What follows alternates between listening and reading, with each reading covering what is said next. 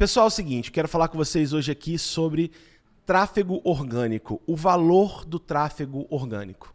Se você parar para pensar, o que foi que trouxe vocês até o meu Instagram, até os meus melhores amigos? Muito tráfego orgânico, concorda comigo? Eu fiz uma ação com vários influenciadores, com vários amigos, micros, macros, médios, de pessoas que passaram o bastão para mim, que passaram a moral para mim, para que vocês hoje fizessem parte desse grupo seleto. Então, assim, muitas pessoas não entendem o poder do tráfego orgânico. Acham que é, pedir é um problema, pedir não é um problema. Se você tem pessoas à sua volta, amigos, encarem eles como micro-influenciadores, sim. Eles têm moral com as pessoas que seguem ele. Se você é da publicidade e você tem um amigo que faz publicidade, possivelmente vários amigos deles também fazem publicidade, que dividem turma, que dividem faculdade.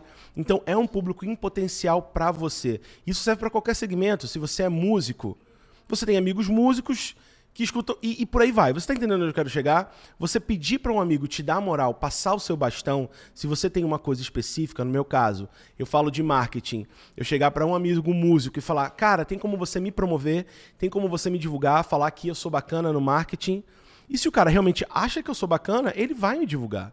Então, assim, uma das premissas do marketing é pedir. Se você reparar no YouTube, a primeira coisa que os youtubers fazem é o quê? Por favor, dá o joinha, dá o like, me segue. Tudo isso faz parte do jogo, pedir. Então, entenda público, tráfego orgânico como uma oportunidade que está aí, que é gratuita, que faz parte do negócio, e você basta se organizar.